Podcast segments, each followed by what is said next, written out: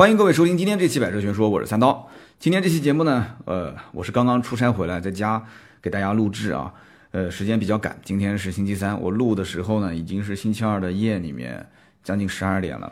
那么今天这期节目跟大家说什么呢？看标题，很多人会觉得说这个标题挺深奥的啊。就今天想聊啥？内燃机之死？你想说什么？想说电动车的趋势吗？那么另外一个，我们的 SUV 情节，中国人喜欢 SUV，这已经是一个非常非常常见的事情了，这还需要说吗？我觉得还是要说，为什么呢？因为这里面涉及到几个点。第一，我在飞机上面啊看到了一份报纸，这份报纸上有两篇文章是跟汽车相关的，一篇文章。就是今天我们要提的这个，啊，甚至标题就是他列的，叫做“内燃机之死”。呃，它的大标题是“电动车将深刻改变世界”，然后其中有一句话叫做“内燃机之死”。我觉得这个题目非常的好。那么还有一篇文章呢，我读的时候觉得写的很不错啊，就说中国人特别喜欢 SUV。这两篇文章都是国外的文章，然后翻译成了中文。那么那篇文章讲到中国人喜欢 SUV，结果我发现。读到最后的时候，我被套路了啊！我被套路了，因为我们有的时候也会写一些软文。哎呀，这个我不小心把秘密说出来了。就读到最后发现，就这一篇文章原来是一篇软文，就最后一段才是他插播的那个广告啊！他插播了一个荣威的广告，而且那是一篇那是一篇西班牙的一个一个当地的媒体报道的文章，翻译成了中文。我不知道中国的这个某个报纸是不是收了钱，然后把那个荣威的一个。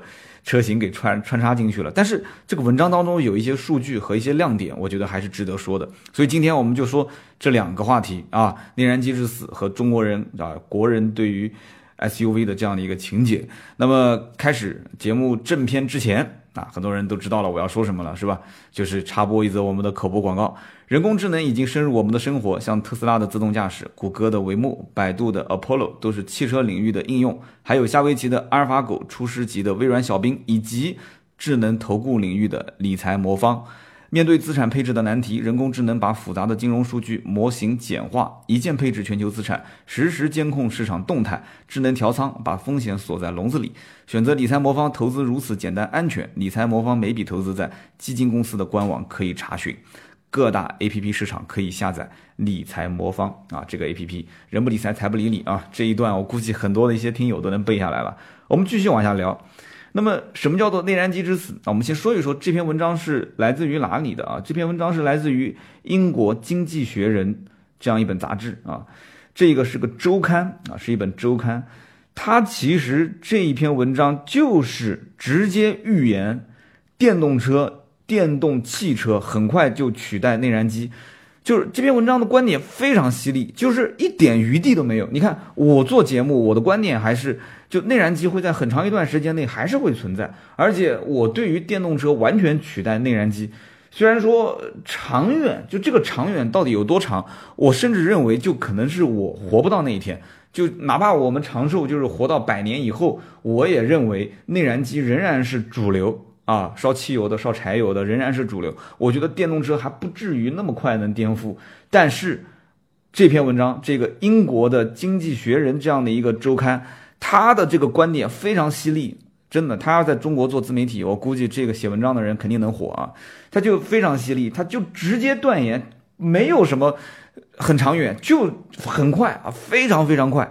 直接取代啊，就一点机会都不给，不会给你的，就直接取代。所以他是怎么说的呢？他说，内燃机的第一声丧钟已经在世界各地回响啊。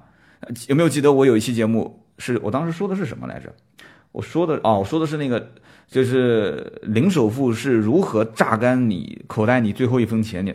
我当时说的那句话嘛，对吧？也是就引自大文豪的某一篇著作里面写的嘛。丧钟为谁而鸣？其实就是为你而敲，对吧？你看他这边写的，内燃机的第一声丧钟已经在世界各地回响啊！英国经济学人周刊，这也是一个一百多年历史的一个一本一本这个非常有权威的一本一本杂志啊。虽然我也看不懂啊，就是我英文很一般很一般，但是我经常会看到有一些，呃，就坐飞机啊，或者是在一些酒店里面，我看到一些杂志上面，他就会就突然之间看到一些非常好的观点，然后来自于什么什么。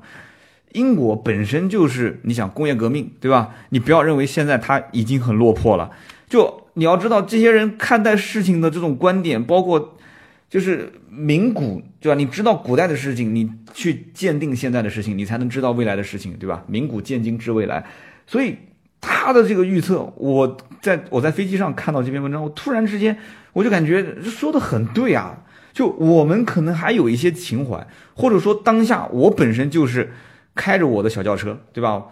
我老婆也开着小轿车，我身边的人，我们一起在一起吃饭，我基本就没有接触过什么开混合动力啊，或者是电动车的一些朋友，所以我不觉得这个事情要到来。所以就就像什么呢？就像最近这个某人跟我聊天啊，他应该也在听我的节目，他说他说我现在所在的这个行业感觉像什么呢？啊，他说我感觉就像是一艘是一艘泰坦尼克号，就不停的在往里面涌水，就是已经快要沉了。但是所有的人始终认为它不会沉，它这么大一艘轮船肯定会继续往前航行。虽然我们也不知道目的地在什么地方，我们也不知道我们离岸边有多远，什么时候能上岸，但是我就始终坚信，我就是泰坦尼克号，我就是不会沉。所以大家都在往外舀水，往外的去去用用用脸盆去 往外泼水，那有什么意义呢？就有的人就选择还是跳船了吧啊！如果有一艘小快艇，那最好；没有快艇，我宁愿游泳，我也不在这船上，因为那个危机感，那就觉都睡不好。我好歹离开这个环境，我觉得我自由了，那可能也只是从一个坑跳到另外一个坑里面。所以说，这篇文章我在讲之前，我有很多的感慨，就是虽然他只是在说他的观点是内燃机已死。啊，内燃机的丧钟已经被敲响了，电动车将来会深刻改变世界。但是我觉得，真的就是很多行业其实也是这样子的。一个时代，或者说某一样工具，就像现在自媒体，大家可能都是用手机在听我的节目，对吧？那么一个时代，一个产物，它所承载的使命，到了一个时间点，我觉得啊，它就自然而然被取代了，自然而然被取代了。呃，讲到这个，我插播几则小广告啊，就是因为今天我只想讲这两个话题，所以我这两天的一些动态，我本来也想放在今天节目里面说的。汽车之家在北京发布了车家号的这个战略发布会啊，也是汽车之家的一个一个小的转型吧。因为我印象中，之前参加这个，当时还是秦志是 CEO 的时候，秦志当时发布优创家。仅仅没隔多久，现在就是平安的领导过来了，就是平安的老大，现在是这个叫陆敏吧，现在是 C 呃汽车之家的这个应该是 CEO 啊，然后呢发表了一番演讲，就是意思说，其实我我讲就是，他就也讲到了，就是每一个时代的使命，当时那个宣传片就是一个像基因的。一个像基因的那种、一种、那种纽带啊，然后我不太、我不太会说啊，那个专业术语啊，它就是不停的分裂、组合、再分裂、再组合，就什么意思呢？就是说，汽车之家的这些老大想告诉我们，就我们都是这里面的每一个基因当中的这个这个因子啊，它需要我们。当然了，同时它也告诉我们，我们需要它啊，我们之间要共同进化，进化成一个新的生态啊。就我们就插播一下啊。其实今天说的这个所谓的内燃机啊，内燃机的这种传统的汽车将来被淘汰还有多长时间，或者说什么时候被淘汰？这个文章让我的感受真的是，我觉得要是给，要是给这个相关的一些这个这个这个汽车厂的领导看，那应该讲脸色是非常难看的。为什么？因为我去完汽车之家的车家号的发布会之后，紧跟着是去了湖南的株洲。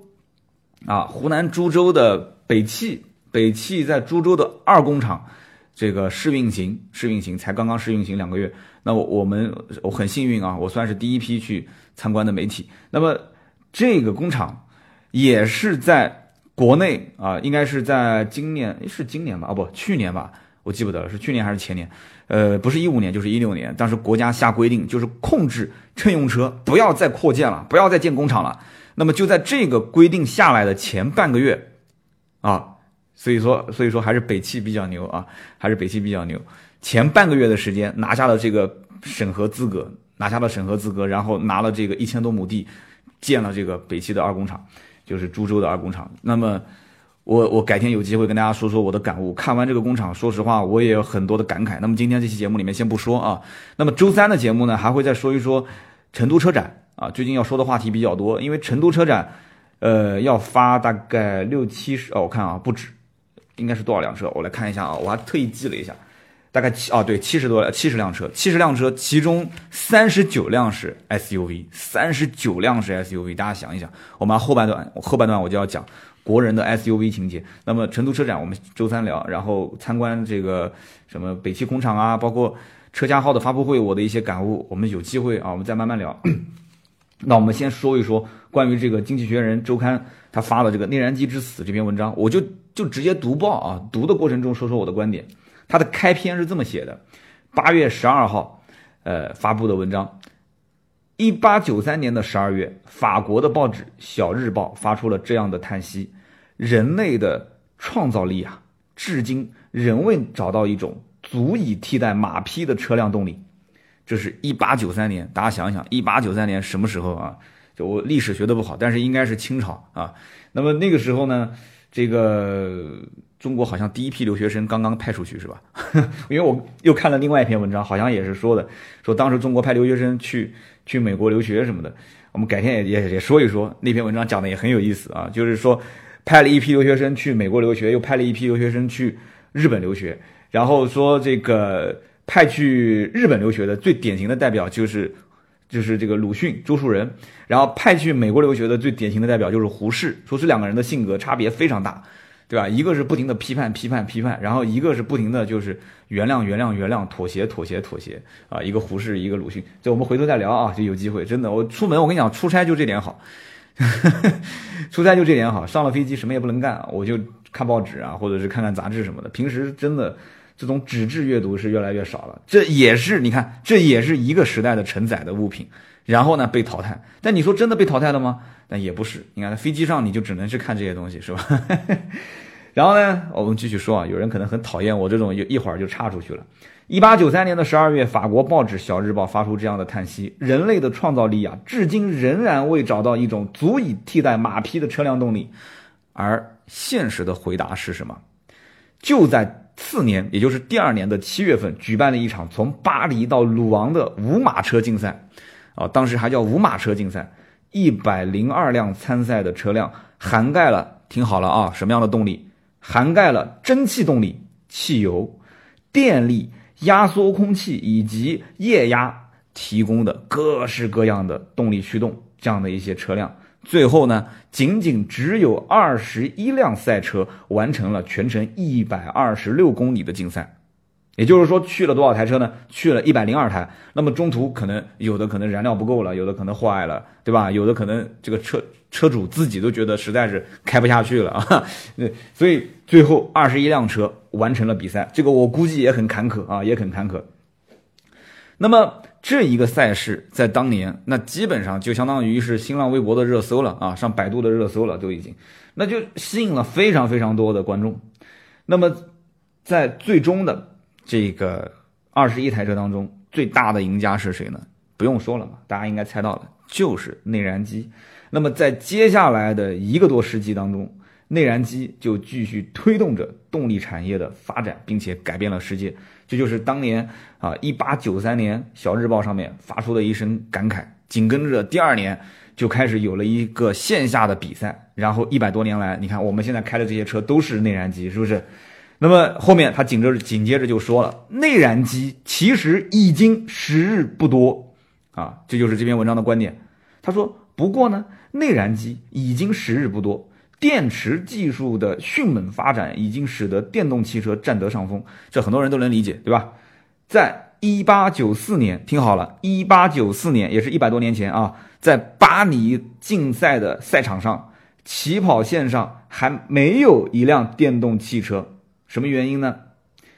部分的原因在于当时，其实当时已经有电池的技术了啊，已经可以开电动汽车了。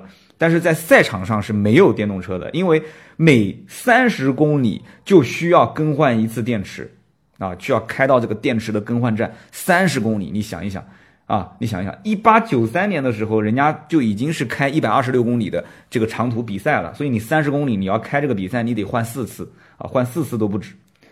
那么现如今呢？现如今一辆锂电子啊，锂离子的 可恶啊。锂离子的电池需要提供动力，那么这辆电动车能开多远呢？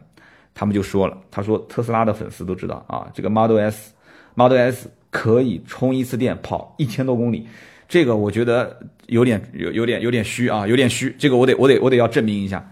这个 Model S 呢，正常情况下啊，理论数据是五百多，就是正常情况下开个四百多、五百出头一点没什么问题。这个一千多公里呢？啊，我在网上我也证实了一下，一千多公里有没有人开到呢？首先，这个马斯克他自己说是可以的，就是在特定的路况下换一些特定的轮胎，呃，摩擦系数相对来讲啊好一点的轮胎，那么理论上是可以开到一千公里的。然后据说是在 Twitter 上有一个意大利的车主啊，就泼了一张照片上去。说自己开到了一千公里，就没有人去证实啊。那什么样的路况，什么样的情况下，说他充一次电开了一千公里？反正正常情况五百多，但这个文章有点虚，他可能也是为了证明自己的这个观点相当犀利啊。所以说，你看，你你只要把自己的逻辑，你要把它给理清了之后，你找一些这种相关的数据去做支撑，有的时候啊，也是带着主观情感的，所以没有什么绝对的公平啊，没有绝对公平。那么。文章中提到说，瑞银评估认为啊，瑞银评估认为，明年电动车的总体拥有成本将与汽车持平。大家听好了，这个里面提到的是什么？是拥有成本。这个拥有成本指的是谁？指的就是我们消费者。现在买一个电动车和买一个就是正常的这个燃燃油车。就大家付出的成本其实是不一样的，因为电动车贵嘛，对吧？厂商生产出电动车，他要把先期投入的成本，它要覆盖到现在的这些量产车上，那肯定价格高嘛。国家只不过是在不停的补贴，补贴补到跟现在的正常的内燃车差不多，内燃机的这些这些车辆差不多。那这个瑞银的意思是什么？我的理解是啊，我的理解是，他就是说到这个是是到哪一年啊？明年啊，这么快？他的意思就是，电动车明年总体拥有的成本和正常的这个汽油车是直接持平的。这是英国吗？这是？我觉得在中国应该不会。中国只要持续补贴，那这个成本一直都高，对不对？大家都懂的嘛，对吧？那有有有人补贴，我干嘛不把价格提高一点？然后拿了补贴之后，再再给你把价格降下来呢？所以，呃，这个他说的成本，我不知道是指国外还是指国内。那么他继续预测。他说，二零二五年的时候，电动汽车将占全球汽车销量的百分之十四。大家知道现在目前是占百分之几吗？啊，有没有人知道数据？目前只占百分之一。就是电动汽车虽然是整天上头条，然后所有的中国老百姓都知道有这么一件事情，然后也都叫好，可是真正终端的消费和传统的这个燃油车比起来的话，百分之一啊，一比九十九，一比一百。那么从燃料活塞式的汽车再到电池电动汽车的转变，可能并不需要太长的时间啊。这个文章里面说，他说内燃机的第一声丧钟已经在世界各地回响，而且许多后果将大受欢迎。这一点我不知道他是站在哪个角度上讲。如果说是汽车厂商大受欢迎，那肯定是造新能源、造电动车的厂商欢迎。那么以前传统的这些汽车厂商。我不知道是什么样一个态度啊，是拥抱未来，还是继续坚守现在的这样的一个这个这个怎么说呢？就是技术或者说是生产。你就像我这次去这个北汽的株洲二工厂，他们就是相关领导讲说工业四点零时代，然后我们是参照奔驰的整个的管理体系，然后怎么样怎么样，说我们还改进了这些那些。那我其实。我是去参观完之后回来坐飞机的时候看了这篇文章，我当时就在回想，我就在慢慢的回味这件事情。你说投了将近五十个亿去建这样的一个工厂，虽然说满负荷运转也能满足当下的市场需求。一会儿我们再说 SUV 的事情，就国内自主品牌现在一直在吃 SUV 增长，就一直在增长的这样的一个红利。现在确实是你好我好大家好，可是如果这个工厂将来一旦没有，就是现在顺应电气化，就是将来能生产电动车的这种这种能力的话，现在虽然都是什么柔性化生产线啊，就以后我们有机会慢慢聊这个事情。但是我觉得，它如果一旦没有生产电动车的这种能力的话，或者说研发的能力，那就完蛋。那这个投入，我觉得将来全是浪费啊，全是浪。所以国家现在不让再扩建，我觉得也是正常的，大力的去推进这个电气化，推进新能源，推进。啊，电动车虽然只是销量占百分之一，但是你看这个文章就很犀利的观点，就是二零二五年占全球汽车销量百分之十四。我觉得中国一定是这百分之十四当中占至少一大半的比例啊！中国汽车消费电动车、新能源车。那么，为了揣摩未来如何，不妨想一想，内燃机是怎样改变现代生活的。丰富的物质世界是因为汽车而创造出来的，这句话讲的没错，对吧？就特别是像美国啊，啊，果然他后面说的就是美国。他说从公路网络。因为你你你想要想富，先修路，对吧？修了路，你得有四个轮子去开，对吧？你搞那么好的路，你不让人家去买车，你你修个那么好的高速公路，你蹬个自行车你也开不上去啊！你说是不是？啊，摩托车你也有的不能上啊，摩托车正常能上啊，但是有很多地方它是限制，什么排量啊，或者是怎么样怎么样。那么从公路网络和郊区的开发的巨额投入啊，再到大量的购物商场 shopping mall，对吧？和一些汽车餐厅的涌现。近百分之八十五的美国人开车上下班，当然了，美国很多人都不住住在市区，都是住在郊县啊。然后完了之后开车去市区上班。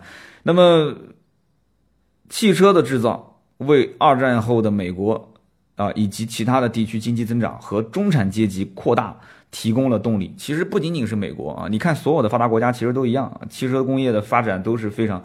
非常非常的这个先进，老百姓的这个汽车保有量也是非常大。中国其实千人的汽车保有量就是一千个人有多少辆私家车，这个数据跟美国比还差得远呢，还差得远呢。你别光看是东部这些发达的一些沿海城市，你再往西部去看，四五线城市、三四五六线城市，其实很多还没普及，还可以再买。而且第二波的升级换代，我觉得还是没有到来，后面很漫长。就是汽车产业，我觉得。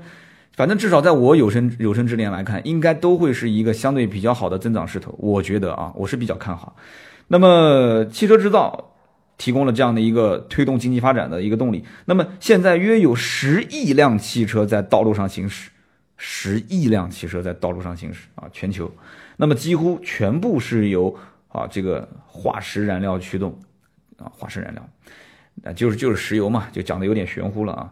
那么内燃机的确是有史以来最伟大的动力机器。就首先是先肯定一下，这作者也很有意思啊，就先给你两颗糖吃，然后再给你打两个三个嘴巴子啊，抽你三个耳光，再帮你揉一揉，套路啊！你看老外写文章都套路。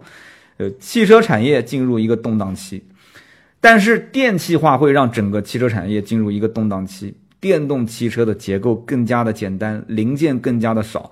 它们更像是车轮上的电脑，这句话很关键啊！这句话我非常认可。电动汽车的结构更简单，零部件更少，像是一个车轮上的电脑。大家没有记得以前李书福、舒福哥是怎么说的？说汽车不很简单吗？不就是四个轮子加两排沙发？你看，舒福哥当年的这个概念就是四个轮子加两排沙发。他认为驱动它的这个、这个、这个驱动它的这个。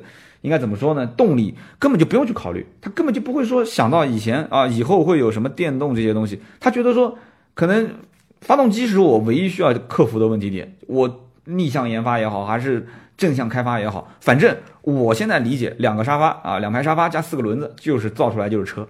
你看现在已经不是这样了，电动汽车以后就是车轮上的电脑，就是以后大家拼的是什么？拼的是这个电脑的速度啊，是这个电脑的安全性。啊，是这个电脑将来的可扩展性啊！就现在你买台电脑也好，买台什么样也好，其实你你还是需要什么？就需要首先体验要很好，对吧？速度要快，然后它的可扩展性。你就是你像我买个笔记本电脑，买个苹果，那至少你得软件，你相对来讲你得要丰富一些吧？虽然都是付费的啊，但是有办法可以让它不付费啊。就中国你知道的，你懂。那么可扩充、可扩充性、可扩展性、升级换代这一点，我觉得也很关键。那么。今后会出现什么样的问题呢？我觉得他考虑的比较远，大家可以听一听啊。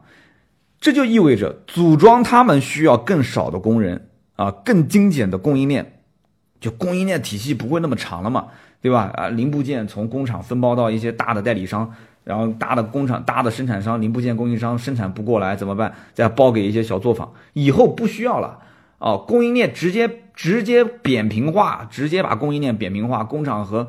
就是那些供应供应厂商，甚至是车间两边，甚至直接联动，全部全程就工业四点零嘛。就以后我也不知道是五点零还是六点零了，就全部联动了。你什么时间点，我的物料现在你在什么样的位置，生产还是没生产，还是原材料，还是已经是毛坯，还是说已经完全就生产好了，在仓库里面，什么时候能调用给我？全程数字化，就百分之百，一点问题没有。以后就需要更少的供应商，更加扁平化的供应链。我觉得这对于老百姓来讲，其实以后车辆的成本还会再低啊，还会再低，越来越便宜。那么电动汽车较少会出现故障啊，而且车辆的维修以及零配件啊、零配件的这些市场都会大幅度的缩水，大幅度的缩水，而且非电动汽车制造厂的这些工人。恐怕会大面积的失业。我们听节目的很多都是在一些这个汽车制造的工厂的一些上班的呃这个这个从业人员。我觉得听到今天我今天给你们读报纸啊，读这篇文章，我觉得很有意义。不管对消费者来讲还是从业人员来讲，我觉得都有意义。我觉得啊，如果还是在传统的这种啊，就是就是传统的汽车生产企业上班的，你不要在乎说现在那些电动汽车的生产公司啊，工资开的可能比较低，或者你很担心它未来是不是。会突然之间，互联网公司可能就倒了嘛？不用担心，给自己一个机会啊！如果你你相信我，你可以跳槽了啊！如果你现在生产的这个品牌啊，你的所从业的这家企业，它没有未来转型电动汽车的这种可能性，或者说就这种苗头到现在还没有，我觉得未来的五到十年，你你不需要再去为它服务了。就这篇文章基本上就这么个概念，我算。我应该算也被他洗脑了吧？我觉得应该也是这样子的，啊，也是这样子的。但是他如果说这家公司他投入大量的研发人力物力去在新能源方面去去拓展，我觉得还是有未来的，还是有未来的。但是如果根本就没有这样的一个投入的话，你可以考虑考虑了。因为如果你还年轻的话啊，要为自己做打算。那么当然，前提是人们确实是想拥有汽车电力驱动技术、网约车服务和自动驾驶的科技。可能意味着什么？意味着汽车的所有权会在很大程度上被运输服务取代。哎，这句话我觉得也是写的让我突然之间啊醍醐灌顶的这这个感觉啊，就什么意思呢？就是说这里面讲到一个所所有权的问题。我以前在节目里面其实也提到过的啊，就是说现在啊，现在基本上所有的人买车，你要干嘛？买车就一定要。车子写自己的名字啊，现在什么以租代售这些，很多人知道吗？就什么零首付啊、坦克车这些，我上期上上期啊，不是上上期，就是之前的节目我也说过，就是已经开始已经开始有变化了，就是很多人能接受啊，行驶证的名字不是我的，我只有使用权，没有问题。那么以后可能是这样子的，可能你的使用权，你的使用权也不是长期的，你也只是共享汽车啊，你也只是刷个卡、扫个二维码，暂时性的啊。叫你使用它的运输服务啊，你你就是使用运输服务。有的时候想一想，我们平时到自己的停车场去把自己的车子点燃，然后开去上班，我其实不就是在为运输服务买单吗？对吧？说白了，坐公交车更便宜，可是时间成本高，而且早高峰、晚高峰挤不到车，挤上去那个脸嘛又贴到那个玻璃上。对吧？女同胞穿的稍微少一点，那就又不好意思上车去跟别人挤，对吧？万一要有些咸猪手啥的，就是你看你付出的代价，你虽然在资金成本上是少了，可是时间成本上啊，甚至于这种尊严，真的有的时候挤公交挤到最后，感觉人尊严都没有了。那这个情况下，你是不是很期待要买一辆私家车呢？可是你要想拥有私家车这样的一个你独立的空间啊，开起来你宁愿堵在路上吹着空调，你也不去挤公交车。那是这个运输服务成本很高啊，随时用随时走，对吧？自己的私家车。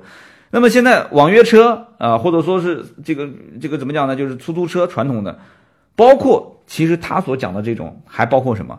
还包括一个就是我刚刚说的共享汽车嘛。二一个就是将来的无人驾驶啊，将来的无人驾驶，他分析的也是比较极端。他说，将来最极端的情况是什么？是。整个汽车产业的份额将缩水百分之九十，将缩水百分之九十，因为大家都共享汽车了嘛，对不对？就大家都不用买了嘛，就出门你就是只甚至出门前在家就用手机就可以约好车，就这个资源是足够充沛去分配的。现在无非就是很多人可能到了一个城市，到了一个景点，有的时候你像我之前去去去这个六安，安徽六安啊，六安六安。我也很担心，我要去金寨那么偏的地方，我我如果我不开车，我下了这个六安火车站，我打一个快车，我从火车站打过去，都别人都不愿意带，我这找的是熟人。我听说很多这个陌生人，呃，就是那个车主去那边说打个车去去金寨的某一个小山村里面，那人家说费用很高啊，对吧？可能正常一百块钱一趟去，但他就是空车回来，他是空车回来。那空车回来，我就肯定跟你要一百五，对吧？要不然我不去，那打车成本会非常高。所以这个情况下，将来啊，大量的这种无人驾驶的车辆，随时可以提供给你去共享。所以这就是运输服务每一个人所付出的代价。当这个代价足够低，而且它的资源足足够丰富的情况下，你想想看，有什么必要花那么多钱去买一个车位，或者每个月去租钱租车位？然后到什么地方停车还要付高昂的停车费，甚至还要承担一些违章的费用啊！加汽油到加油站还要排队等，还要充值，然后各种身上还要带钱。很多加油站现在又不给扫二维码，是吧？我上次说有一期节目，我讲在在在加油站扫二维码，你们说这个主播真傻傻叉啊！说加油站能能扫二维码，你是引起爆炸吗？哎，那我告诉你，现在真的是有加油站扫二维码付钱了。啊，滴滴不就是有些有这个活动吗？滴滴就是就近的加油站可以用滴滴付款。好，那我们不扯那么远，继续往下讲。他提到一个观点，他说将来很有可能出现这样的一种情况，就是共享的无人驾驶电动汽车可以让人们在睡觉的时候就可以去到很远的地方上班。哎，有没有人觉得这句话听的有点似曾相识的感觉？对了，我曾经在一期节目里面我就吐槽过，那期节目我是说，是去什么地方？哦，是去，去去北京吧，飞机晚点，我记不得是去北京还是去哪，飞机晚点，晚了很长很长时间，我从下午三点一直是晚到了凌晨两点才飞，凌晨两点才飞。我当时回来做节目的时候，我就吐槽了嘛，我说将来如果一旦能有无人驾驶啊，这种可以带我去全国各地的任何一个地方。那我一定是选择，哪怕费用比坐飞机要贵，我一定是选择它。主要主只要它足够安全啊，足够安全，我一定是选择它。为什么呢？我上了车直接睡觉了嘛。那有人讲说动车不是也可以吗？动车有卧铺，但是你从家到动车站，到动车站还要检票，然后还要进去，还要候车，因为他不会等你嘛，对不对？你还要等他，然后上了车发车，然后到了那边下来，再到目的地还要再打车，打车还要排好长的队。大家知道。到很多城市里面，像北京、杭州、上海，那个动车站打车，我的天，坐动车才坐了一个小时，打车等了一个小时，一点不夸张啊！打车等一个小时，坐动车才坐了一个小时，啊，我好歹坐动车，我吹着空调坐在沙发上，我可以喝着小茶，我可以看着报纸，但是我打车站在那个动车站的打车的那一条排队的长廊里面，那个是没有空调的，闷热闷热的，还要吸着尾气，啊，然后一个一个的等，所以。真的，将来如果真的有无人驾驶，而且可以共享的话，我跟你说，真的，人们就可以睡着觉去到远方。那真的，我将来也可以考虑，是不是可以把工作室放在很远的地方，然后我就，对吧？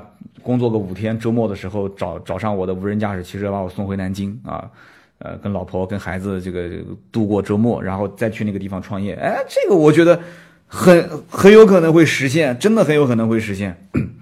那么文章继续说啊。即便不采用无人驾驶汽车，电力驱动仍将为环保、环境保护啊，就环保和人体的健康带来巨大的好处。这个就不用说了嘛，对吧？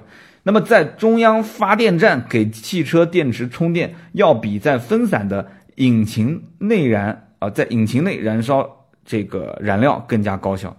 这不用讲了嘛，就是满大街全全球十亿辆车在路上开，你想想看，是不是每辆车上面都是在这个引擎内都是在燃烧燃料吗？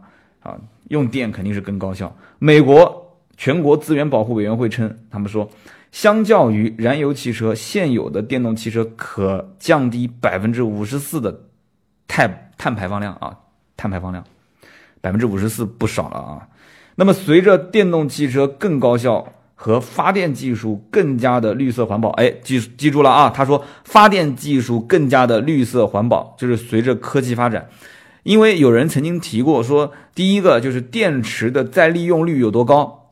如果利用率不高的话，那电池将来会是二次污染。那么还有人曾经提出说，这个很多地方发电都是用煤炭啊，煤炭发电，那将来如果电能需要大量的使用的话，那是不是又会造成这个根源上会有污染？所以你看，他这个上面就提了嘛，他就提了，他说发电技术会更加的绿色环保啊。电动汽车会更加的高效。如果电动汽车更加高效，它用电量少，或者说这个电池的保护管理的系统更加的优化的话，那其实电池这一块，马后面也会说到电池。就电池这一块，将来可以大比例的，就是下降它的消耗幅度。我觉得这也是很关键的。那么，当地的空气污染指数会随着这种电动车的普及随之下降。有一项研究表明，我看到这个研究表明我就笑了。他说，美国每一年有五点三万人死于汽车尾气，这个数据我不知道是怎么得来的啊。这个 他他怎么知道这个人是死于汽车尾气的呢？就当场吸了汽车尾气就中毒死亡了吗？还是说这个他得了一种什么病，比方说什么肺癌啊或这个癌那个癌，然后说可能是因为尾气当中的排放有有这样的一个。有害物质，我不知道什么原因啊？他这个数据是怎么得出来的？他说每一年交通事故，美国啊，交通事故死亡人数才三点四万。那用他的话讲，就是他想表达什么意思呢？就我觉得他有点太偏激了。就他的意思就是，汽车尾气死了五点三万人，呃，正常的交通事故死了三点四万人，也就是说，汽车尾气比交通事故死的人还多。那么将来如果下降百分之五十四，那是不是五点三万人死死亡于汽车尾气又变成了？二二点七万人，甚至都不到两万人，那就救了很多人的命嘛。我觉得这个有点扯啊，这个有真的是有点扯。你要如果说真的对环保有贡献，这个我认可，但你要拿这个数据来做支撑，我觉得是有点太虚了啊。那么接下来呢，就是石油，呃，每一年美国大约有三分之二的。这个石油是在路上消耗的啊，在路上消耗的。那么剩下的三分之一是用于生产精炼原油的副产品。我相信很多人其实都知道，都知道，就是当今百分之九十的这种化合物都是从石油和天然气当中去去获得的啊。什么什么什么，这个我也不太懂啊。什么二甲苯啊、甲苯啊、苯啊，对吧？丁二烯、丙烯、乙烯这些东西，就我们现在能看到的很多的日常用品啊，什么清洁剂啊、药物啊、漆啊、染料啊这些。都是跟石油息息相关，就石油是，真的是只要谈到化工业，石油肯定百分之百是不能缺的。所以说这个东西，你想想看，石油本身就是要大量的开发，这不可能是要缺少的嘛，对不对？所以你就是车子不用石油，这石油还是要用。是呃，石油界对石油它的需求点什么时候能达到一个顶峰是有分歧的。荷兰皇家壳牌啊，壳牌机油大家都知道，壳牌公司他们领导就讲，他说可能。只剩下十多年的时间了，就是达到达顶峰期，开始一路衰败。他觉得说也就还有十年时间，就赶紧趁这十年赚钱吧。啊，大概就这么个意思。在顶峰到来之前，这一个预期会对于油价造成打压，大家都唱衰了嘛。就十年之后，可能就整个的这个行业就。就不怎么样了啊，所以这个时候中东地区会发挥重要的作用，但其重要性将不如以往。这后面涉及到一些政治的东西，我们就不说了啊，绕开，我们继续往下讲。那么与此同时，新能源电池那肯定是绕不开。你电池是什么东西生产的呢？对不对？锂电池是吧？所以锂这个资源啊，金字旁一个里外的锂，锂这个资源到底啊怎么争夺？像各个国家现在确实是是在讨论这个问题点啊。那么碳酸锂的价格从二零一一年每吨四千美金，现在已经升到了一点四万美金啊！这个涨得好像比房价还要快嘛，都翻了三倍啊，三倍都不止。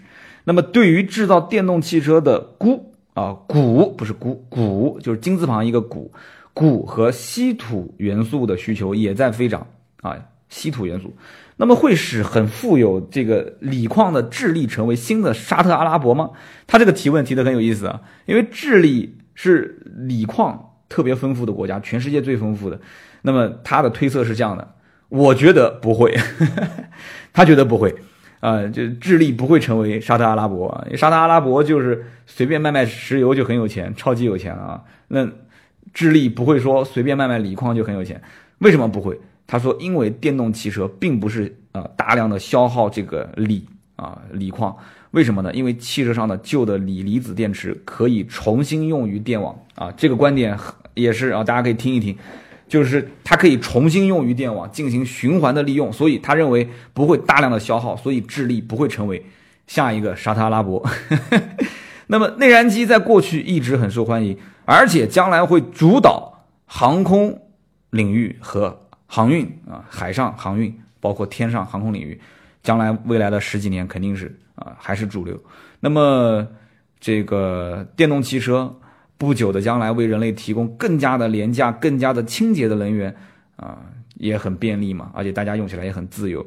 转向电动汽车将扭转发达国家用电量下降的趋势，因此决策者需要确保足够的供电能力。就现在很多地方确实是啊，要提供足够的供电能力，而且要扮演一个助产士的角色，为公共充电站的建设。中国不用说，公共充电站对吧？那就那真的是。相当相当多的企业啊，都是参与到这个建设当中。那么电池啊，包括稀土电机以及零件的回收利用，你看啊，这是一个循环，一个闭环，就是从充电站的建设到电池，到稀土电电动机，再到回收利用和一些相关的零配件，啊，都要去制定新的规则、新的标准。这是一个新的时代。那么也要去应对将来，因为它的冲击其实是冲击那些旧工厂。那么旧工厂那些老百姓、那些人员的工作岗位的消失，有可能会引发一些动荡啊，所以要处理好这种动荡。二十一世纪的无人驾驶电动汽车极有可能具有深刻而且意想不到的方式，会来改变整个世界，就恰如二十世纪的内燃机这样的一种汽车所带来的一个多世纪的改变，就像那样啊，我们都能看到，对吧？啊，前路肯定是崎岖的嘛，但是老司机已经发车了，请系好安全带啊！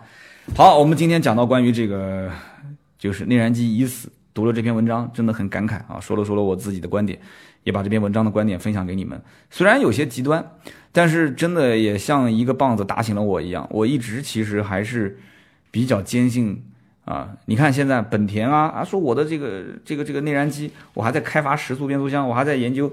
我的我的发动机的动力总成，马自达也也是啊，马自达一直在研究自己的二点零、二点五，然后研究自己的自然吸气啊。丰田虽然混动技术是很牛逼，但是丰田，对吧？他自己的发动机他也是好像也也没怎么去研究了。但是我觉得丰田在干坏事情啊，他在搞事情，他肯定是在搞新能源，他只是没说。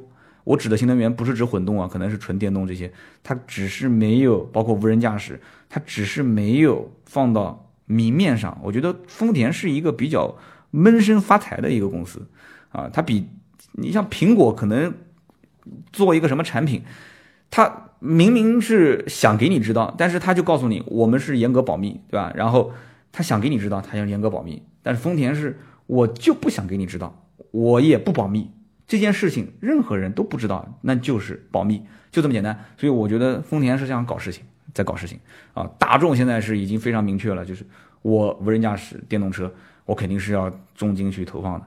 好，我们就继续往下讲最后一个小话题。小话题，我们就因为时间比较长了啊，我们就大概讲一下中国汽车消费者亲咪这个亲咪 SUV，就是西班牙国家报的一篇文章啊。西班牙国家报啊，竟然报道，竟然报道中国汽车消费。因为我听讲说这个移移民西班牙是很便宜，因为西班牙现在好像人口。这个锐减就是一直就是成年人不愿意结婚生孩子嘛，就说要要我不知道是不是真的假的，说要中国人去买房子去投资移民。我身边有好几个说已经去移民西班牙，我也不知道移的有什么意义。就西班牙是写了这篇文章，就是不是给就移民中国就移民到西班牙的中国人看的啊？说这里面我觉得是我觉得是一篇软文，开篇是写了长城，结尾是写了荣威，这两个我就不都不读了啊，我觉得是软文，我就说中间。他的这些数据很有意思。他说，中国老百姓喜欢这种啊，喜欢这种，就是结合了公路驾驶的舒适性以及越野车自身的特点。什么特点？就是通过性比较好，看上去呢也比较大气啊。就中国人所谓的大气嘛。其实小型 SUV 也就那个样子。小型 SUV 大气吗？啊，还好。那么事实上，这个很关键啊。听数据啊。事实上，十年前，十年前。SUV 只占整个市场份额的百分之五点七，十年前百分之五点七，而去年 SUV 占整个中国市场售出所有汽车的百分之三十七，什么概念？整个十年翻了多少倍？翻了多少倍？翻了将近八倍啊，七倍多。那么这个数量，它是一个很明显的一个质的飞跃，对吧？那么尽管中国五月份就今年五月份汽车总销量。就是同期下降了百分之二点六，跟去年比下降了百分之二点六，卖了多少辆？卖了一百七十五万辆。今年中国基本上到年底应该是能超过三千万，就是新车的乘用车销量应该能破三千万，就大家都这么认为啊。我看目前的这个数据应该也差不多。那么去年应该是两千七百多万啊，去年。那么就是今年五月份是下降百分之二点六。SUV 确实上涨，上涨了百分之十三点五，两位数的上涨，什么概念？两位数。那么上半年增长率维持在百分之十七左右，所以说 SUV 在中国整个增长的速度是非常恐怖的啊，非常非常恐怖。那么这个相关的专家就这么说了啊，中国汽车工业协会的一个秘书长他说，他说客户寻找的是什么？是设计更加吸引人，马力更大啊，空间更大，而且。驾驶者的视野角度更好的这样的一种车辆，它预计二零一七年 SUV 的车型会和轿车是同等的分量，也就是百分之五十对百分之五十。这个观点我觉得真的也很犀利啊！就是 SUV 跟轿车百分之五十都百分之，就现在 SUV 虽然卖的很好，大家看到 SUV 很好，但它只占所有的车型当中百分之三十七。有人讲除了 SUV 还有什么车？多了。还有 MPV 啊，还有三厢轿车、两厢轿车啊，还有跨界车啊，然后越野车就是那种纯越野，我不知道有没有算到 SUV 里面，还有包括皮卡，对吧？皮卡车，反正就是将来他认为轿车啊和 SUV 应该是同等分量啊，份额几乎是持平的。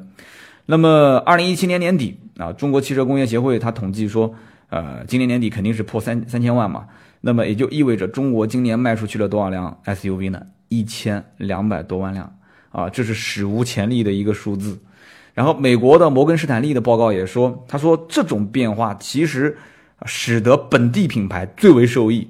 真的，老百姓应该也都发现。我节目里面也经常会说，你看我说自主品牌，基本上说的都是 SUV，就他们就是他们知道，就是中国自主品牌，他都很清楚，老百姓现在当下市场上，老百姓口袋里面的人民币。啊，口袋里的人民币最喜欢为什么样的车型去买单？就是 SUV 啊，造型不错，动力也还行，空间一定要大，配置要高。所以，所以摩根士坦利就是一家这个专业的咨询公司啊，他就说了，他说，二零二零年中国所有 SUV 中有一半是本地品牌。这个断言也是很犀利啊，说二零二零年中国所有 SUV 当中一半是中国品牌。所以你看，现在中国自主品牌大力的去推 SUV 车型，其实就是为了要实现这一句诺言嘛，啊，预言嘛，实现这一句预言，啊，现在还没到一半吗？就说明还有增长吗？对不对？所以你看，我不是讲了吗？就是这个，这个，这个，这个，这个北汽的二工厂在在株洲二工厂不是也建了吗？虽然第一辆马上产的这个新车型是 D 五零，不是 SUV，但后面肯定是大量的生产 SUV，不用讲嘛。任何一个中国品牌想要说。放弃这一块啊，这么一块令人垂涎的这样一个蛋糕，不可能啊，不可能的事情。所以说，这个我个人觉得啊，呃，这一次成都车展回来之后啊，我肯定会跟大家啊，呃，怎么讲呢？就是跟大家好好说一说，就是这个车展上我看到的这些，呃，就是中国自主品牌 SUV 的，就是这些变化。其实说实话。我是挺担心的，哦，刚刚说错一个字，应该是垂涎，垂涎三尺，不是垂涎，我还特意查了一下，不好意思啊，这个我口误了，垂垂涎。我这次回来一定要跟大家说一说啊，就是这种这种变化。中国自主品牌 SUV，我前面说过一期，就是关于它的一种突围，他们的一种活法啊，我还特意提到了关于就是大通 D 九零的那种活法，个性化的定制。我后面有机会跟大家去讲这个。北汽的这个二工厂也提到了个性化定制，但是没有像大通 D 九零的那么夸张，就整个直接在消费者的这一端就宣传出去了，就是你就可以定制，随便定，我给你那么多种选择，两座、三座、四座、五座、六座、七座、八座，你都可以定，然后中网的样式也可以定，中控、内饰各方面都能定。北汽这一次我跟他们工程师也聊了一下，没那么夸张，它也可以定制，就最起码从自主品牌不能定制到可以定制，从无到有这一件事情上，想尝试啊，想尝试，其实也就是想不停的讨好消费者，从之前的价格便宜，呃，空间大，到后面的价格便宜，空间大，看上去也不错，然后再到后面的看上去不但不错，还要再。啊，质量要好，再到后面质量要好，这个也好，那个也好，然后怎么办？怎么讨好你？给你个性化定制。所以我觉得未来啊，就中国就是自主品牌这种 SUV，虽然说三大件，你看上期节目我一直在说三大件，虽然说三大件一时半会赶不上来，但是我觉得啊，他为了避开这种短板，营销的手段和手法一定是比那些合资品牌。脑袋转得快，就是动作也会很快。就中国人是世界上真的是最聪明的种族啊之一啊。有人讲就是犹太人也是很聪明，对，都都聪明啊。中国人不但聪明，还勤奋啊。就脑袋瓜子是喜欢相对比较活络一些啊。就一边是比较勤勤恳恳做事情，一边是比较活啊。就是反正能应对一些市场的变化。所以我个人还是比较看好中国自主品牌将来在这个市场上面去厮杀，倒不是说。啊，倒不是说怎么讲呢，就是没有核心竞争力就不能去跟人家打仗啊。有的时候核心竞争力不一定是三大件，至少在中国很多还没有特别特别懂车的这些城市里面的一些用户，对于他们来讲，一辆车啊满足我基本需求，开不坏就行了。所以对于这一点要求，其实现在很多的一些汽车品牌是可以达到的。但是三大件要好，调教的要各方面更加的。适合操控啊，或者怎样啊？这些对于有一部分的需求点，或者说像沿海城市啊，很多已经已经家族里面都换了很多辆车了，然后对车子的各种品牌文化啊，各种属性都有需求的，那就另当别论了。但是这个需求点它是一个阶梯式的，它是一个阶梯式的，从南方城市先富起来的这一部分的人群里面，一点一点再往这种三四五六线城市的一些人群，倒不是说他们不富啊，就是我们把它就大体上归个类。然后再到西部，慢慢慢慢慢慢，就是它会是一个过程，啊，是一个二次升级甚至三次升级的一个缓慢的过程。但是今天啊，我们今天聊那么多，从前面内燃机已死啊，再到后面中国现在大量的消费者啊在消费 SUV，所以你看这这是一个挺挺反差、挺讽刺的一个一个概念，就是文章前面一篇是。已经是非常非常确定的说到了新能源肯定将来要替代内燃机，然后再回过头来看这一篇中国汽车消费啊 一直在增长，然后 SUV 的整个消费是每个月都在涨啊，涨的都是百分之十几、百分之十几，这到底怎么回事呢？啊，中国的消费者对吧？就是对于 SUV 那么狂热，那么全球现在还是以主销主要去使用。这个正常的燃油车，就这一点事情，我觉得虽然丧钟他已经讲在全球各地开始鸣响了，我也挺认可那个比较极端的这种观点。这个时间到底是多长？大家可以讨论讨论，好不好？那么今天我把这两篇文章啊读给大家听，也说了说我的观点。我有的时候也挺疑惑的，我们是处在这个时代，而且我很幸运的能参与到这里面，能在整个媒体的这个环境里面能说出一点点声音。啊，我觉得我我我是很很感恩这件事情，有那么多人听我讲啊，我可能讲的不好，也讲的不对，但是呢，有这样的一个平台，我觉得真的很不错，大家可以交流，好吧？那么大家如果说对于我今天讲的这两篇文章，主要是前面那一篇啊，内燃机已死，那么有什么自己的看法啊？你觉得说刀哥，我觉得也就五年的时间，也就是可能两三年，可能有的人讲可能很长时间吧，我估计可能要二十年，可能三十年，可能五十年才能实现，就像你刚刚说的，在无人驾驶的车子里面睡觉。共享电动车、无人驾驶车，然后到一个很远的地方，这个你们是怎么看的呢？就这件这一天肯定会到来，但是时间上到底这个维度有多长？能不能说说你们的看法，好不好？听到最后都是铁粉。今天这期节目有点啰嗦，五十多分钟啊，在家录制的啊，也没时间剪了，我直接发了。我们有机会再聊，好吧？今天这期节目就到这里，我们更多的原创内容可以关注微信、微博“百车全说”啊。提前预告一下，有人问视频怎么看？视频怎么看呢？微博、微信搜索“百车全说”，你就能看到视频，那就说明你没有搜。如果你实在是没有这个兴趣爱好去搜什么微博、微信的话，那你就直接去加盾牌的微信，好不好？你私人微信加他四六四幺五二五四啊，这是我们的客服的微信。那么加了他之后呢，呃，你就可以看看他的朋友圈，朋友圈只要有新内容都会更新在朋友圈里面，可以不可以？